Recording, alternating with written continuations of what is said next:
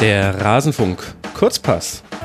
Uruguay gegen Portugal und Spanien gegen Russland. Das sind die ersten Achtelfinalpartien. Warum wissen wir das? Weil das gestern so entschieden wurde. Wir sprechen darüber mit Nele Hüpper, freie Sportjournalistin hier im Rasenfunk Kurzpass. Nele, sei mir sehr herzlich gegrüßt. Hallo. Guten Morgen, hallo. Ja, guten Morgen. Wir haben heute knackige acht Spielchen zu besprechen in einem Kurzpass. Wir werden uns ein bisschen ranhalten müssen. Deswegen auch ohne großes Geplänkel gleich rein in das erste dieser Spiele, nämlich Uruguay gegen Russland. 3 zu 0 für Uruguay. Die waren letztendlich zu abgebrüht für den Gastgeber, oder? Ja, das äh, kann man schon so sagen. Also wie Russland sich in den ersten beiden Spielen präsentiert hat, die haben ja äh, re relativ hoch auch gewonnen, mhm. muss man sagen, dass äh, Uruguay da einfach, äh, vielleicht hat Uruguay den Schalter gefunden und hat es äh, geschafft, äh, Russland ähm, ja aus dem Spiel komplett, also die Russland komplett aus dem Spiel zu nehmen und äh, hat's, hat Uru äh, Uruguay hat es einfach sehr gut gemacht. Ja, absolut. Vielleicht auch das Glück gehabt des frühen Führungstreffers war das für dich ein Torwartfehler, dass Akinfeev da an den Schuss, an den Freistoß ins Torwart-Eck nicht mehr rankommt? Ähm, ich habe es mir in, im, im Highlight nochmal angesehen und es, es, es tut mir in der Seele weh, ihm da ähm, ja ihm also sagen zu müssen, dass es ein Torwartfehler war, aber du kannst die Torwart-Ecke nicht so freilassen. Also es ist deine Torwart-Ecke.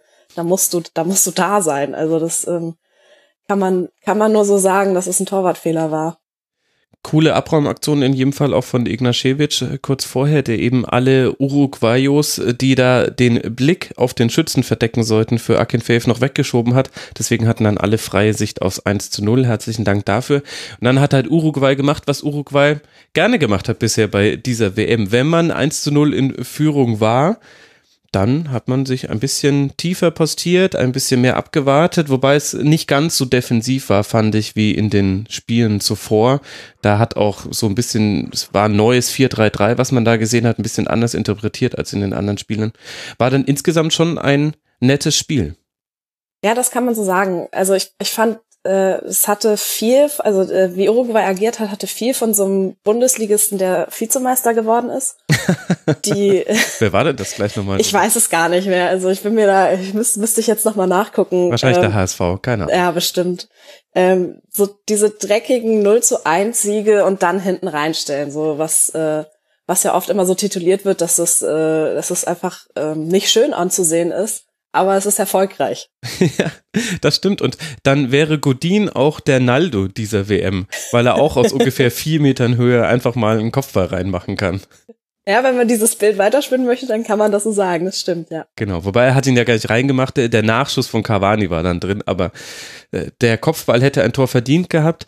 Russland auch früh geschwächt durch einen Platzverweis für Smolnikov nach Gelb-Rot, an Foul nach an Laxalt. Das fand ich war auch einer der interessanteren Spieler, nicht nur wegen seiner Frisur im Totally Football Show Podcast haben sie haben sie gesagt, slightly suspicious zur Frisur von Laxalt. Das fand ich ganz nett.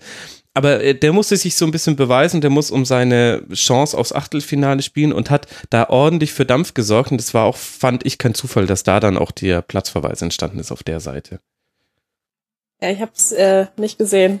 Ja, wir, stimmt. Ich muss noch dazu sagen, das war jetzt wahnsinnig schlecht von mir gemacht, denn wir haben uns, wir haben uns die Spiele aufgeteilt und eigentlich äh, hieß es bei den Spielen, die ich gucke, stellst eher du mir die Fragen. Aber der Max ist auch noch ein bisschen müde. Der erste Kaffee ist noch nicht so ganz getrunken. Was mir noch aufgefallen ist bei diesem Spiel war Juba. Wahnsinn, haben wir schon in der letzten Kurzpassfolge zum russischen Spiel gegen Ägypten thematisiert der ist einfach immer anspielbar, selbst wenn er gedeckt ist, weil der hat eine, durch seine Physis kann der sich freisperren und den Ball erstmal in Ruhe verarbeiten. Das hat er selbst gegen Godin und Cortes und auch wenn er sich auf die Außen hat fallen lassen, wunderbar gemacht. Also Juba echt ein guter WM-Spieler. Ich weiß nicht, ob das einen in der Liga weit trägt, bei mehr Spielen. Man kann sich dann irgendwie auch drauf einstellen, aber bei dieser WM ist es so eine Qualität, die haben echt wenige Mannschaften, dass du vorne drin so einen richtigen Brecher hast.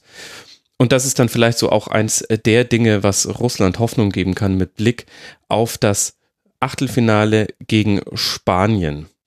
Es gab noch ein zweites Spiel in dieser Gruppe mit dem hast du dich dann ausführlicher beschäftigt.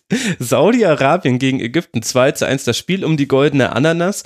Und ich würde sagen, für einen ging es eher um Gold und für den anderen eher um die Ananas. 23 zu 7 Torschüsse pro Saudi-Arabien. Ägypten hatte nur einen Schuss, der aufs Tor ging. Das war dann auch der Treffer von Mosala.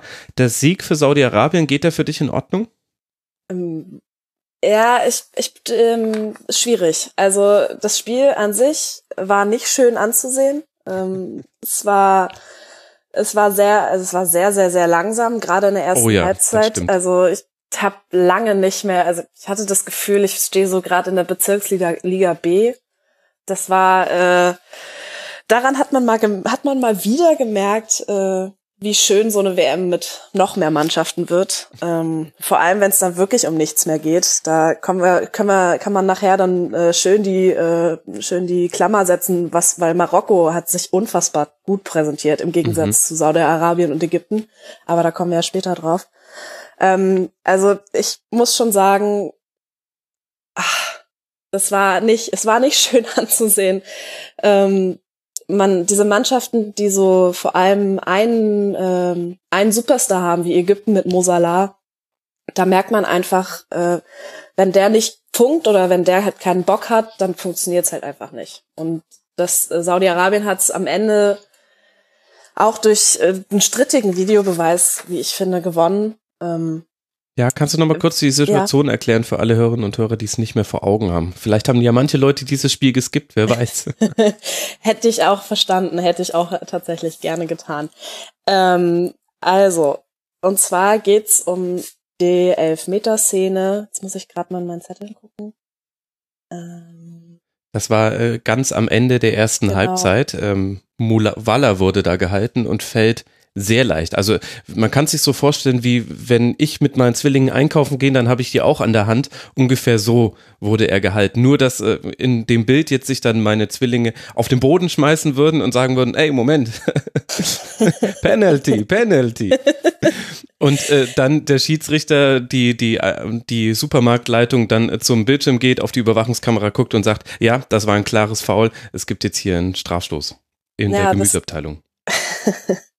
auch ein schönes Bild, das stimmt. Ähm, vorher, also ähm, was man halt auch noch sagen muss, vorher gab es ja auch schon einen Elfmeter für Saudi-Arabien, ja. der halt ähm, ein Handspiel zeigt, was ich auch eher kritisch sehe. Für mich war das kein Handspiel. Hm. Ähm, vor allem dauert es auch wieder ewig lange, bis der Videoschiedsrichter äh, beziehungsweise der Schiedsrichter auf dem Feld entschieden hat, nämlich knapp zwei Minuten. Ähm, also das muss man sagen, von der Dramaturgie her war die erste Halbzeit eigentlich, hätte es schöner nicht sein können. Wir haben äh, mit El Hadari einen Torhüter, der jetzt die ähm, der Weltrekordhalter als ältester Spieler bei einer WM ist, nämlich mit 45 Jahren. Mhm, hat der hält Mondragon diesen, abgelöst. Genau. Und der hält diesen ersten Elfmeter, der schon nicht ganz koscher war. Und keine zwei Minuten spät, fünf, doch fünf, knapp fünf Minuten später gibt's halt diesen Elfmeter für Saudi-Arabien, der dann das 1 zu 1, ähm, die dann dadurch das 1 zu 1 machen der wirklich mehr als zweifelhaft ist. Und mhm. ach, es hätte einfach so schön, eigentlich hätte die Geschichte mit dem ersten WM-Sieg von Ägypten bei, also dem ersten WM-Sieg von Ägypten hätte so schön sein können mit äh, El Hadari im Tor. Aber es hat nicht sein sollen. Ja. Wer weiß, was da dazu kam. Es war einer der Spieltage, vielleicht der erste, an dem man richtig viel über die Schiedsrichter hätte diskutieren können. Ich habe dazu eine frohe Kunde an alle Hörerinnen und Hörer. Es wird bald eine neue Folge Colinas Erben geben. Woher ich das weiß, weil ich Alex Feuerherd von Colinas Erben hierher einladen wollte und er mir unter anderem mit Verweis darauf leider absagen müsste. Aber das heißt, da wird es dann auch nochmal sehr, sehr gut und ausführlich besprochen. Alle, die das noch nicht kennen, das ist ein Schiedsrichter-Podcast, den ihr unbedingt abonnieren solltet. Lohnt sich. Lohnt sich sehr.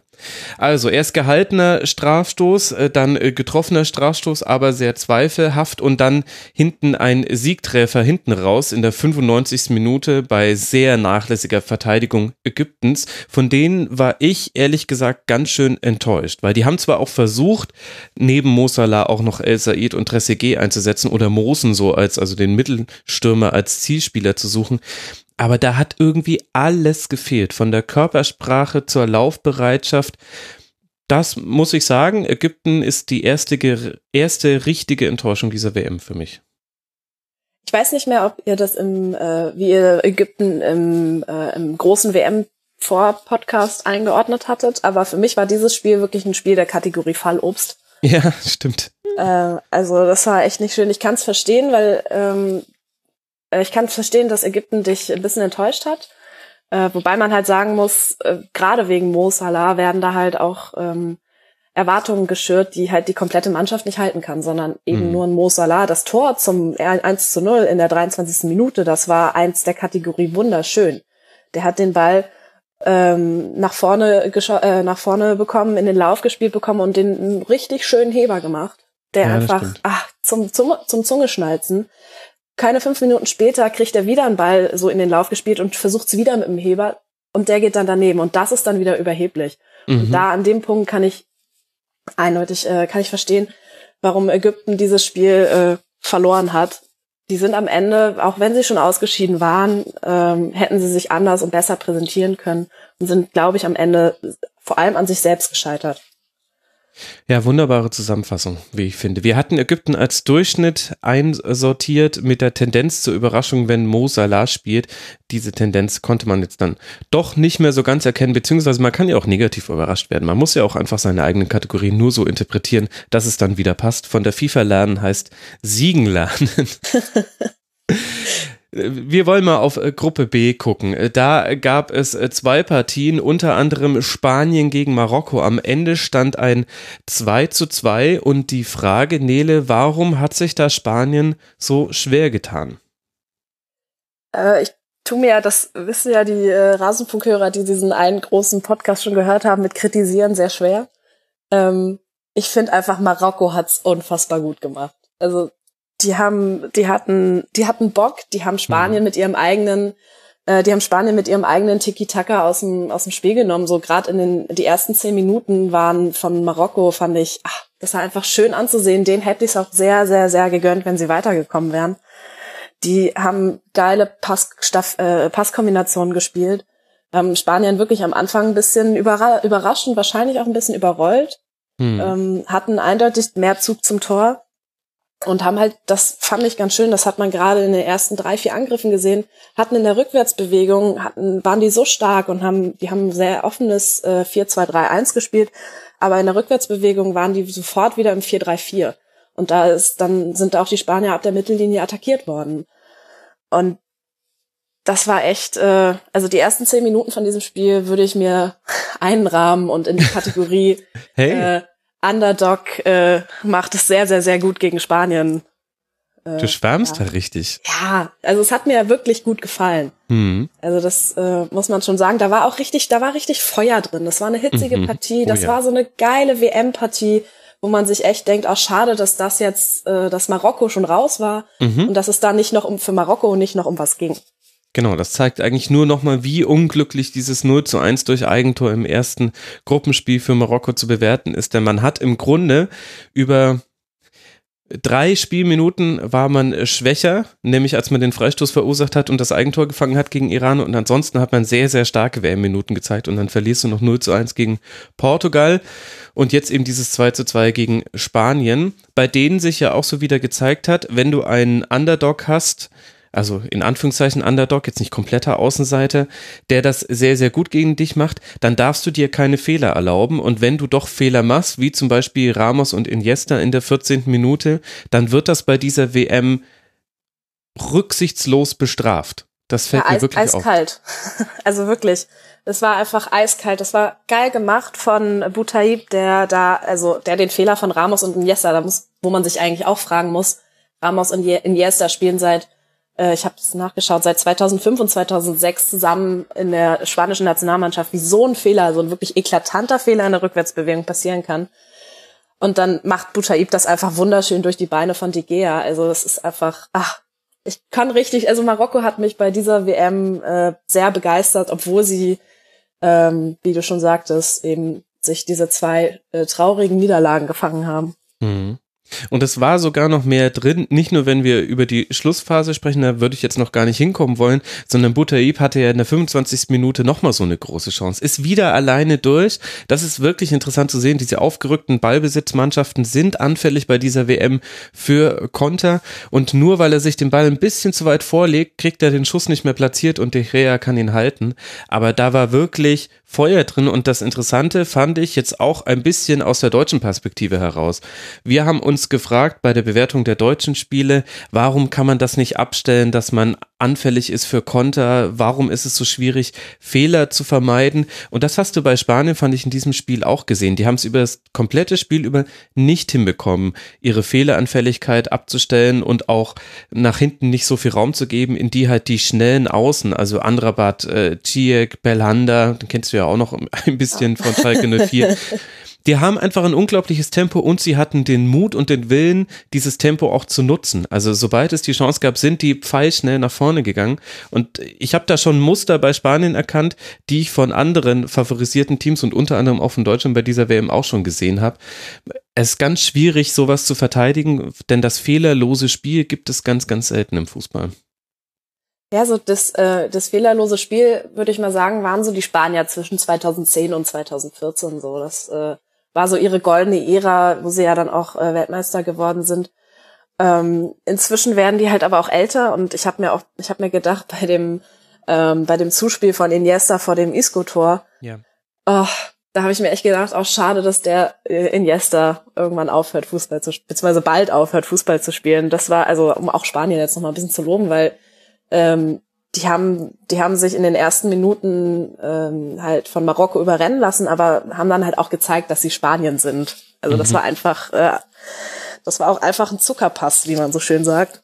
Absolut. Ähm, Vor allem der Laufweg vorher. Ja. Also er kommt so aus dem Achterraum und wird von keinem der Verteidiger aufgenommen, einfach weil die gerade den Blick auf den Ball haben und dann waren das im Grunde zwei Doppelpässe und Iniesta stand alleine an der Grundlinie. Das ist mir sowieso aufgefallen, wie häufig Spanien auf ganz, ganz unterschiedliche Arten und Weisen an die Grundlinie kommt und dann spielen sie immer den Pass in den Rückraum. Das ist, das ist eine Sache, die hat man bei den Bayern auch gesehen. Ab dem Moment, wo Louis van Gaal bei Bayern war, haben die auch äh, immer auf den kurzen Pfosten eher gespielt als auf den langen Pfosten Pfosten und Pep hat ihn dann noch ein bisschen verfeinert, dass da dann auch wirklich jemand immer stand. Das war noch der, das war noch der Fehler unter Van Raal. Da, ich weiß gar nicht, wie viele Rückgaben von Philipp Lahm es gab, die einfach so einsam durch den, den Strafraum trudelten. Ab Pep stand da dann auch immer jemand und dann wurde es sehr, sehr gefährlich. Aber das hat Spanien so gut gemacht und das ja gegen auch eine wirklich gute Verteidigung. Also Spanien hat schon auch noch sehr, sehr viel, was es zum immer noch mit Titelfavoriten macht, würde ich sagen. Definitiv sich auch so. Also ähm, das Passspiel der äh, Marokkaner zu Beginn der Partie haben die äh, haben die Spanier in der äh, gegen Ende der ersten Halbzeit dann auch wieder so aufgenommen und haben halt auch gezeigt, was sie können. Ähm, wobei man sagen muss, dass ähm, Marokko sich diese vier gelben Karten in der ersten in den ersten 30 Minuten eingehandelt hat. Das ich finde, das hat auch gezeigt, dass sie halt auch wirklich wollen und dass sie sich mit einem positiven Bild von dieser WM auch verabschieden wollen und das hat mich auch einfach gefreut, weil nach dem äh, Saudi-Arabien, Ägypten, ja, wie soll man sagen, ja, Fallobstkick, ähm, war das einfach nochmal schön. Es war wie eine kühle Dusche an einem lauen Sommerabend, fand ich. Ja, das stimmt. War einfach äh, erfrischend mit anzusehen, auch weil man da natürlich keine Aktien drin hat, außer man hält es dann irgendwie mit dem Underdog, aber man kann sich das dann auch mit einer ganz anderen Entspanntheit angucken.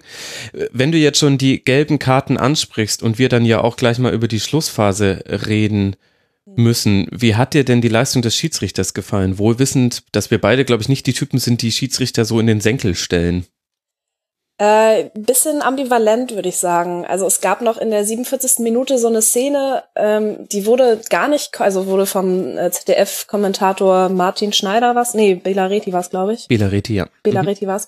Die wurde auch gar nicht gesehen, aber Piquet geht eindeutig mit der Hand zum Ball und stoppt den Ball. Also, und das hat der Schiedsrichter nicht gesehen. Ich weiß nicht, ob ich mir das jetzt einbilde, aber ähm, vor allem weil Piquet ja auch in äh, schon eigentlich auch selber eine gelbe Karte hätte haben müssen. Der hätte Meiner vielleicht sogar nach, rot. Äh, genau, also ja, vielleicht sogar rot. Der hätte, der hätte gerade mit dieser Aktion, wo er mit der Hand eindeutig, beziehungsweise mit dem, mit dem Oberarm eindeutig zum Ball geht, hätte er meiner Meinung nach allerspätestens da vom Platz fliegen müssen. Und dann wäre das Spiel wahrscheinlich mit äh, Spanien in der zweiten Halbzeit in Unterzahl anders aus, wäre das Spiel anders ausgegangen. Ähm, der Schiedsrichter hat es nicht gesehen, der Videoschiedsrichter hat nicht eingegriffen, Belariti hat es auch nicht aufgefasst. Ich weiß nicht, ob ich mir da jetzt was einbilde, aber meiner Meinung nach hätte Spanien dieses Spiel zu zehn zu Ende spielen müssen. Und dann wäre gerade diese hitzige, äh, hitzige Endphase ganz anders verlaufen. Also das äh, ja. Es, äh, wäre es, immer dieses hätte, wäre, wenn, ist immer total schön, aber. Naja, aber es gehört dazu Geschichte eines ja. Spiels mit dazu, dass wir es äh, kurz zumindest erwähnen. Dazu gehört auch noch, dass es schon noch Chancen für Spanien gab. Interessanterweise die größten eigentlich nach Kopfbällen. Kopfball Isco, der ein fantastisches Spiel gemacht hat. Isco ist für mich der Unterschiedsspieler gerade bei Spanien. Ich mhm. würde ihn sogar noch höher bewerten als Iniesta. Dann Kopfball von Piquet, ganz knapp vorbei, aber auch ein wunderbarer Schuss von Amrabat an die Latte. Der hatte sogar noch so ein ganz leichten Schnitt. Das wäre ein mega geiles Tor gewesen, wenn der reingegangen wäre. Aus Fußball-ästhetischer Sicht ein Jammer, dass der Ball von der Unterkante der Latte wieder ins Feld springt und nicht rein. Wunderbar. Und dann gibt es in der 81. Minute Eckball für Marokko und Nesri macht einfach mal den Godin und steigt irgendwie ins vierte Stockwerk. Ramos kommt nicht hoch und es gibt das 2 zu 1 für, Mar für Marokko. Man glaubt, das könnte jetzt die totale Überraschung sein und in der Gruppenkonstellation hätte das noch ganz fatal werden können für Spanien, wenn wir uns kurz mal schon mal spoilern, dass Iran beim Stand von 1 zu 1 die Riesenchance aus 2 zu 1 hatte gegen Portugal. Da wäre Spanien dann Zweiter gewesen und Portugal raus aus dieser Gruppe. Also es war sehr, sehr dramatisch hinten raus. Und dann gibt es einen Eckball und Marokko ist noch damit beschäftigt, irgendetwas beim Schiedsrichter zu reklamieren und Spanien macht das wahnsinnig clever. Schnell ausgeführt, Pass an den kurzen Pfosten und mit der Hacke dann wunderbar reingemacht. Erst wird der Treffer wegen Abseitsstellung nicht gegeben, weil der Pfiff aber erst erfolgt ist, als der Tor, als der Ball schon im Tor war konnte der Videoassistent eingreifen und konnte sagen, nein, Moment, alles korrekt und deshalb 2 zu 2. Was für eine Schlussphase. Ja, ist unfassbar. Also ähm, Spanien ist auf einmal aus dem Keller in Moskau Gruppensieger geworden, so ich, hatte ich das Gefühl.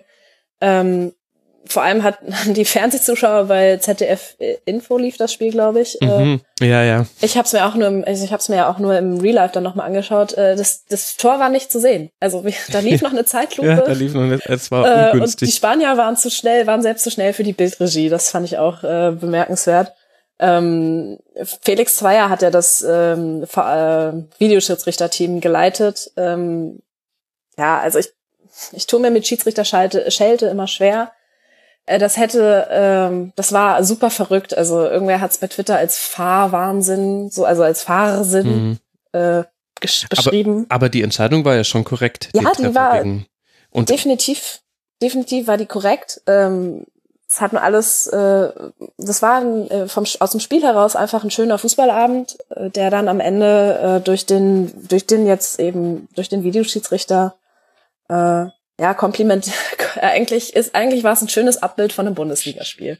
So Irgendwie schon. Man so, hatte, also man hatte viel Emotionen, aber eben diese Emotionen gingen auch immer darum, Männer, die auf Bildschirme starren, äh, auf denen, also Männer und Frauen, die auf Bildschirme starren, auf denen Männer auf Bildschirme starren. Ja, genau. Nämlich dieses Warten auf die Entscheidung, war das jetzt abseits oder nicht? Andererseits muss man sagen, völlig korrekte Entscheidung und dann auch der verdiente Ausgleich für Spanien. Und wir haben ja noch das andere Spiel dieser Gruppe. Jetzt haben wir uns ein bisschen verplappert, Nele aber, ein bisschen. aber es war auch einfach, einfach ein tolles Spiel. Ja, das Wir, muss man sagen. Also das muss ich jetzt muss ich auch noch mal betonen, ähm, dass dieses ähm, dieses Marokko war echt mit dem Löwenherz auf der auf dem Platz und hat äh, hat einfach Spanien gezeigt, wie man Fußball spielen kann, zumindest in, am zu Beginn der ersten Halbzeit. Hm. Und wenn wir bei Löwenherz sind, dann kann man das auch äh, dem Iran attestieren, allerdings noch beigemischt mit einer ganzen Note mehr. Wir beschweren uns beim Schiedsrichter über den Gegenwind, über die Stellung der Sonne. Äh, da ist uns gerade eine Motte ins Gesicht geflogen und überhaupt die Trikots des Gegners sind so grell. Also auch aufopferungsvoll gekämpft, allerdings auch alle Register des Fußballspiels gezogen und manche Register davon äh, lernt man eher an der Schauspielschule konnte Portugal aber auch ganz gut mithalten. Also Iran gegen Portugal, ein hochdramatisches Spiel, am Ende ein 1 zu 1. Wir hatten ja gesagt, dass äh, bei dem Spiel du mir die Fragen stellst. Was ja. willst du denn wissen? Alles. ich sagte, dass wir uns verplappert haben und du, ja, sehr gut. Nein. Ähm, also was ich, was ich auch bisher schon von dem Spiel gesehen habe, äh, Ronaldo hat einen Elfmeter verschossen. Ja. Was geht da denn? Was ist da denn los? Das wäre so meine erste Frage gewesen. Und dann habe ich das auch schon, äh, auch über Twitter und äh, Social Media Kanäle schon ein bisschen, ähm, mir ein bisschen, äh, ja, ein bisschen was mitbekommen. Ähm, ich habe auch zu Iran, also ich habe persönlich zu Iran einen ganz, äh, ganz, ganz anderen Bezug, weil ich äh, einige Freunde habe, die für, die für Iran sind und die es einfach nur gefeiert haben. Klar. Ähm, dementsprechend würde ich da ganz gerne mal deine Einschätzung, deine Einschätzung hören, wie, also du hast ja eben schon gesagt, wie Iran sich auf dem Platz präsentiert hat. Äh, das passt zu der Spielweise vom Iran, würde ich mal sagen. Ja, also äh, der Iran hat das eigentlich sehr gut gemacht, halt mit diesen Nebenschauplätzen, die mir nicht so ganz gefallen haben, dass man manchmal schon auch in der Zweikampfführung drüber war und vor allem dieses Reklamieren, während der Schiedsrichter sagt, ey, wir gucken schon auf dem Bildschirm drauf. Das kann man sich halt auch sparen. Da fand ich, er wird selten gelobt in deutschen Medien, aber da war Sergio Ramos bei Spanien vorbildlich. Der ist nach diesem, nachdem der Treffer nicht wegen Abseits gegeben wurde, in der 91. Minute, ist er kurz zum Schiedsrichter gegangen, hat gesagt, do you check it? Und der Schiedsrichter hat genickt und dann ist er, hat er gesagt, okay, und ist einfach weitergelaufen. Und genau so muss es sein. Und nicht, während da noch irgendeine Videoüberprüfung läuft oder auch nachdem dann ein Strafstoß gegeben wird. So war es dann bei Iran. Es wurde dann eben dieser ähm, Strafstoß für Ronaldo gegeben. Der war auch in Ordnung. Und der erste Videoassistent hat diesen äh, Strafstoß herbeigeführt, denn der Schiedsrichter hatte es anders bewertet im laufenden Spiel. Dann gibt der Strafstoß und wird dann bestürmt von fünf Iranern, die nochmal umstimmen wollen für was? Und das ist auch wirklich etwas, was typisch Fußball ist und da, ah, da, da habe ich meine Probleme mit. Aber davon abgesehen, wenn wir aufs Sportliche gucken, hat der Iran das sehr, sehr gut gemacht. Und vor allem deshalb, weil sie es nicht so gemacht haben wie gegen Spanien. Gegen Spanien, wir erinnern uns, war das so ein 6-3-1, 6-4-0 gegen den Ball. Also sprich eine Sechserkette und dann sehr eng davor nochmal vier Mann, häufig in der Raute. Und damit hat man Spanien einfach den Platz zum Kombinieren genommen. Gegen Portugal war das Ganze natürlich auch wegen der Konstellation, dass man gewinnen musste, um weiterzukommen, viel, viel offensiver. Es war so ein 4-1-4-1. Man ist da auch recht gut in der Ordnung geblieben aber hatte echt einige Aktionen nach vorne. Und was du bei Portugal gesehen hast, ist, die waren fast schon hilflos mit diesem Ballbesitz. Also es ist ein Klischee, dass Portugal nicht den Ball möchte, aber hier wurde es einem wirklich offensichtlich unter die Nase gerieben, denn du hast es sogar in der Gestik der Spieler erkannt. Immer wieder hat der Ballführende so die Hände gehoben nach dem Motto, Leute, wen soll ich denn jetzt anspielen? Was? Und sie haben sich immer gegenseitig über den Platz verschoben, die waren fürchterlich gestaffelt. Also Carvalho, der war durch eine einfache Manndeckung von Asmun, dem iranischen Stürmer, vor allem in der ersten Halbzeit im Grunde aus dem Aufbau genommen, hat sich kein einziges Mal in irgendwelche freien Räume bewegt, sondern hat sich einfach gedacht, ach gut, ich bin nicht anspielbar, naja, die anderen machen das schon, wir gehen ja eh lieber über den Flügel. Also das war echt interessant zu sehen, muss ich sagen. Und da hat es der Iran auch wirklich gut gemacht. Äh, das äh, kann ich mir vorstellen. Vielleicht muss ich mir das Spiel doch noch mal ein bisschen angucken. Ähm, ich finde es halt so krass, weil wir reden halt äh, für den aus europäischer Sicht so wichtigen Europameister. Also das ist halt der Europameister spielt nur eins zu eins gegen den Iran ja. in der Weltmeisterschaft, wo ich mir dann so denke, ja, okay. Also, das haben die Iraner anscheinend dann doch mehr als nur gut gemacht. Ähm, ja, absolut. Genau. Und vor allem, man wertet ja immer die Europameisterschaft Portugals ein bisschen ab. Die sind aber schon legitim Europameister geworden. Die haben dieses Turnier in Frankreich so gespielt, wie man dieses Turnier spielen musste. Und zu einem Titel gehört immer Turnierglück. Da kann man sich auch ruhig mal die deutschen Titel nochmal näher angucken. Da wird einem das auch auffallen. Es war halt, also es war ein großartiges äh, Spiel vom Iran, vor allem, weil man dann eben in der 90. Minute durch einen eher zweifelhaften Handelfmeter, finde ich. Er wird aus sehr kurzer Distanz angeköpft, ein Portugiese bei einer Ecke. Es gab Handstrafstoß, fand ich zu hart. Der wurde zum Ausgleich getroffen und dann in der 94. Minute hatte Amiri noch eine riesige Chance aus sieben Metern, schießt er ans Außennetz. Also das war wirklich hochdramatisch und da hat man auch gesehen, Portugal alles andere als sattelfest, wenn es wirklich hart auf hart kommt. Auf der anderen Seite aber auch Ricardo Quaresma, einen wunderbaren Ricardo Quaresma geschossen, also an alle Hörerinnen und Hörer, die seine Karriere nicht mehr so vor Augen haben. Das, was er da gemacht hat, ist quasi wie wenn Arjen Robben nach innen zieht und dann in den langen Winkel schlänzt. Also sprich, das ist so ein typisches Ricardo Quaresma Tor gewesen mit dem Außenriss. Er läuft parallel zum Strafraum und mit dem Außenriss schlänzt ihn in den Winkel. Wunderbar. Dann gab es noch eine VAR-Review, also Video Assistant Referee ähm, in der Causa Ronaldo. Er hat sich im Gerangel um einen Ball, wobei der Ball war schon relativ weit weg, mit dem Ellenbogen am Spieler vorbeigedrückt. Da hätte man auch rote Karte geben können. Insgesamt bei der Linie, die gepfiffen wurde, fand ich, dass die gelbe, die es dann gab, schon okay war. Natürlich gab es viele Diskussionen, ist es jetzt ein Superstar-Bonus und so weiter, aber ich fand, es hat zu der Linie, wie sie gepfiffen wurde, eigentlich gepasst, dass man da nur gelb gibt und nicht rot. Also es war, es war ein tolles Spiel. Es, es ist WM, verdammt nochmal. Es macht einfach Spaß. ja, äh, so fand ich, es ist ein schönes Fazit. Also obwohl das ja jetzt nur zwei, Un nur zwei Unentschieden waren, fand ich, waren das äh, zwei Unentschieden der besseren Sorte am Abend. Absolut. Also hochdramatisch.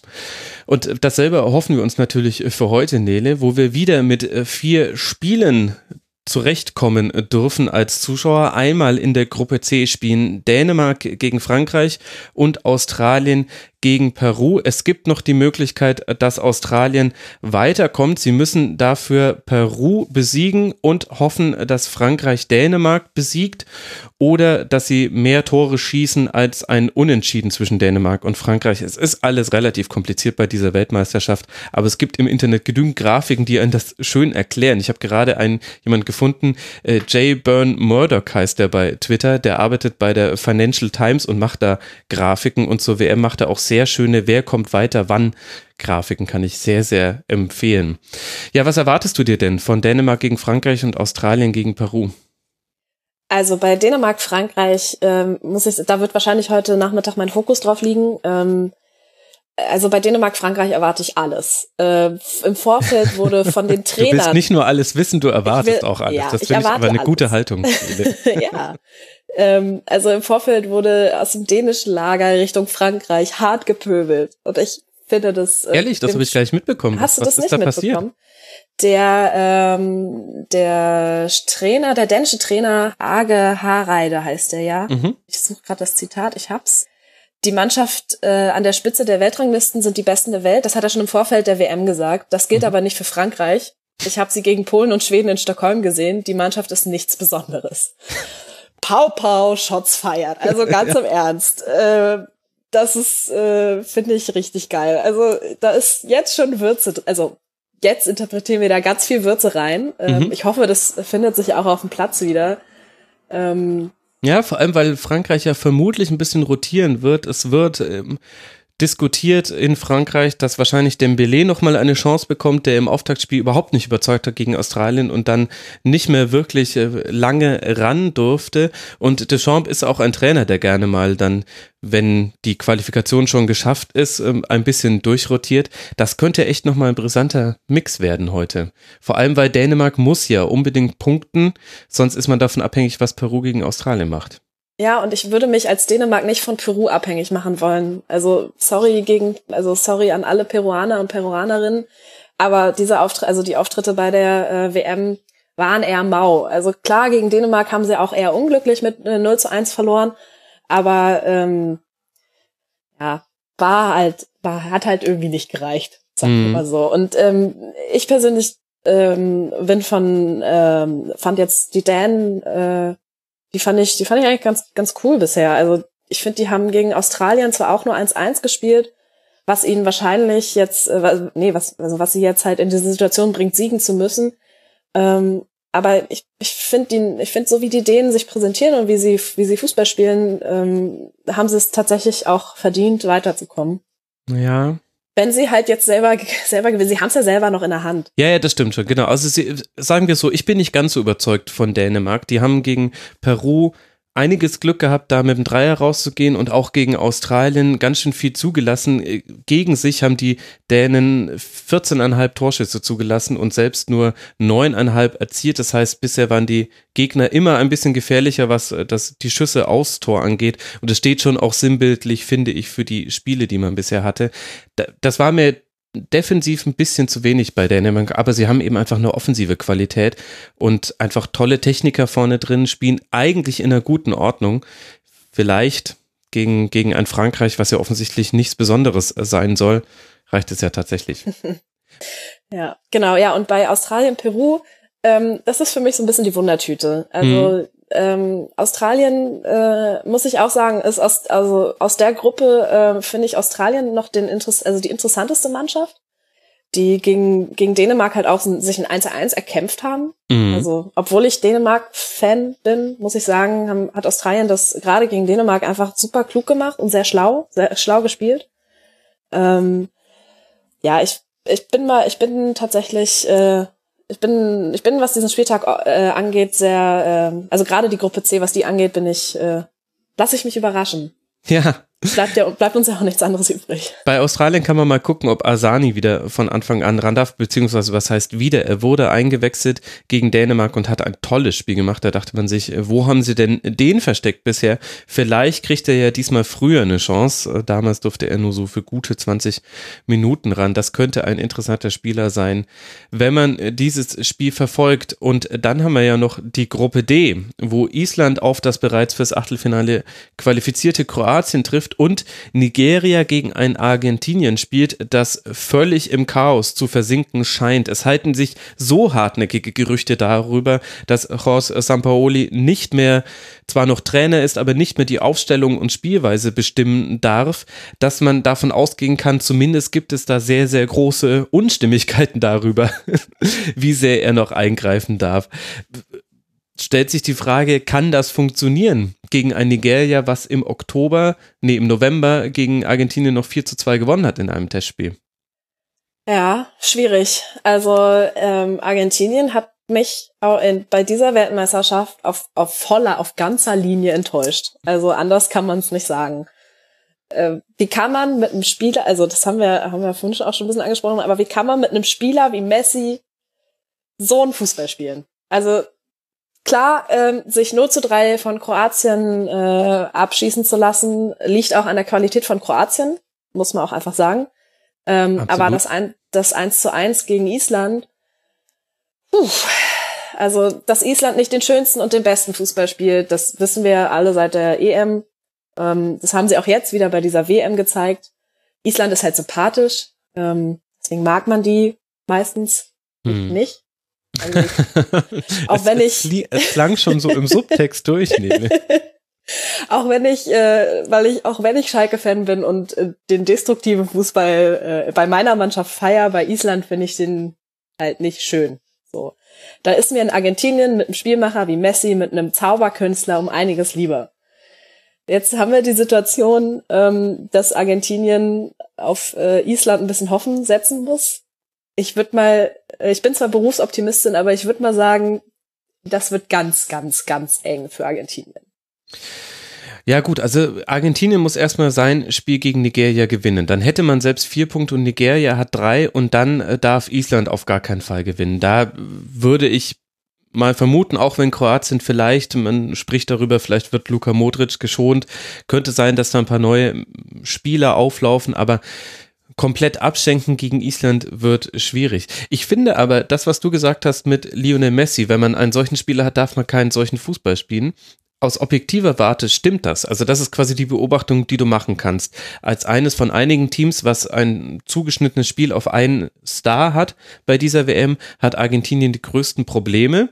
Messi in Szene zu setzen. Ich finde, da gehört aber schon auch mit dazu, dass sich sehr hartnäckig auch dahingehend Gerüchte halten, dass gewisse hochtalentierte Spieler, wie Paulo Dybala zum Beispiel, der bei Juventus eine fantastische Saison gespielt hat, nicht in der Startelf stehen und offenbar auch, weil man nicht äh, ihn zusammen mit Messi auf das Feld bringen kann, wo ich dann schon finde, an der Stelle kann man auch mal die Frage stellen, warum will Messi alles alleine machen? Oder, gut, ich will ihm jetzt nicht unterstellen, dass er es will, aber es wirkt nach außen hin so, als hätte er die absolut dominante Rolle in diesem Team und das ist halt zu wenig. Gleichzeitig, wenn du dir auch anguckst, in Argentinien, wann kam der letzte richtig gute, junge argentinische Verteidiger mal im Weltfußball auf? Das ist jetzt auch schon eine Weile her. Das heißt, hinten haben sie klare Defizite in der Defensive.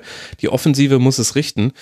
Und mir ist da der Fokus auf Messi viel zu groß und ich sehe da aber den Trainer und jeden, der dafür zuständig ist, die Spielweise irgendwie zu verantworten und offenbar soll da auch Messi mitsprechen in der Verantwortung. Ja, das, äh, also wenn es so ist, dann ähm, muss sich Argentinien tatsächlich, falls sie jetzt in Ausscheiden, an die eigene Nase fassen. Ja, also das, das, das ist ja sowieso immer, aber ähm, gerade das sich noch mehr hinterfragen, ähm, um vielleicht auch jetzt Nigeria nicht äh, völlig hinten überfallen ja, zu lassen, ja. ähm, muss ich auch einfach sagen, dass ich auch äh, jetzt seit diesen, vor allem seit dem Spiel gegen Kroatien, ähm, wo sie ja 0 zu 2 verloren haben, mhm. äh, schon, muss ich schon sagen, äh, die spielen auch einen ganz coolen Fußball. Also die, die schaffen es, ähm, die schaffen es durch ähm, ja einfache Mittel ist das falsche Wort, aber die schaffen es durch durch äh, durch viele durch viele Pässe und durch viel Raum ähm, so ein Spiel wie gegen Island dann halt auch zu gewinnen. So, also Absolut. ich muss sagen, ähm, das ist tatsächlich einer der äh, ähm, eine der Überraschungen der bis dieser also nicht nur dieser Gruppe, sondern dieser WM für mich tatsächlich. Mhm. Und vor allem, wenn man sich anguckt, wie hat man das gegen Island gewonnen? Das 1 zu 0, das wichtige 1 zu 0, fällt aus einer Kontersituation heraus. Island aufgerückt bei einem langen Einwurf und dann wunderbar schneller Konter und eigentlich fast alle Chancen wurden aus diesen Spielsituationen, aus diesen Umschaltsituationen heraus kreiert. und wenn ich mir jetzt einfach da entgegenhalte, wie wird Argentinien wohl gegen Nigeria spielen? Hm, ich vermute viel Ballbesitz. Hm, ich vermute ein bisschen aufgerückt. Hm, die Innenverteidiger sind nicht die schnellsten. Dann ist es eine explosive Mischung. Also ich fände, sollte Nigeria das gewinnen, es wäre keine große Überraschung, sondern eigentlich fast das, was sich angedeutet hat, weil die haben mit Ndidi, mit Musa, mit Victor Moses, haben die so schnelle Spieler vorne drin und so gute und ein so gutes Passspiel. Also ja, wahrscheinlich ist es für mich eine Überraschung, weil ich Nigeria so gar nicht auf dem Zettel hatte. Also ähm, man ist ja, ja auch klar, oft, aus dieser europäischen, ja. ja. wer hatte denn Nigeria, Nigeria auf, de, auf dem Zettel? Also aus dieser ähm, europäischen Sichtweise ist das oft so, dass die ähm, gerade die afrikanischen Mannschaften dann ähm, tatsächlich, äh, ja, das ist, das, ist, das ist dann für mich eine Überraschung, ja. Ja, ja, für mich schon auch. Wir haben Nigeria auch als Fallobst einsortiert, wobei ich da noch in meiner Erinnerung habe ich da noch äh, versucht, gegen äh, zu argumentieren, womit ich mich gerade rausnehme aus der Verantwortung. Das ist auch sehr unhöflich gegenüber meinen Gästen. Aber es war auch schwierig, äh, schwierig zu sehen. Vor allem die Gruppenkonstellation irgendwie mit der Reihenfolge der Spiele wirkte damals, das weiß ich noch, dass das bei meiner Bewertung zumindest damals wichtig war, dass ich mir dachte, boah, die starten gegen Kroatien ganz, ganz unangenehm. Dann kriegt man Island, da dachte ich, das könnte so ein klassisches 0 zu 0 zweites Gruppenspiel werden und hinten raus gegen Argentinien musst du dann und ich dachte mir, okay, das kann eigentlich nicht gut gehen. Also, warten wir es ab. Mensch, ich freue mich voll auf den, auf den heutigen ja, WM-Tag. Das ist echt immer so schön an diesen Kurzpässen. Ja. Nele, vielen, vielen herzlichen Dank, dass du mitgemacht hast beim WM-Kurzpass im Rasenfunk. Sehr, sehr gerne. Hat sehr viel Spaß gemacht. Das freut mich sehr. Ed hiphip auf Twitter. Vielleicht hören wir uns ja auch nochmal im Verlauf dieser WM. Liebe Hörerinnen und Hörer, danke für eure Aufmerksamkeit. Ihr könnt den Rasenfunk unterstützen. Unter rasenfunk.de slash unterstützen erfahrt ihr, wie wir es schaffen, den Rasenfunk werbe- und sponsorenfrei zu halten. Auch nicht irgendwelche tja, Schlafzimmergegenstände würden hier beworben. Liebe Hörer, wir hören uns morgen wieder. Bis dahin macht's gut. Ciao.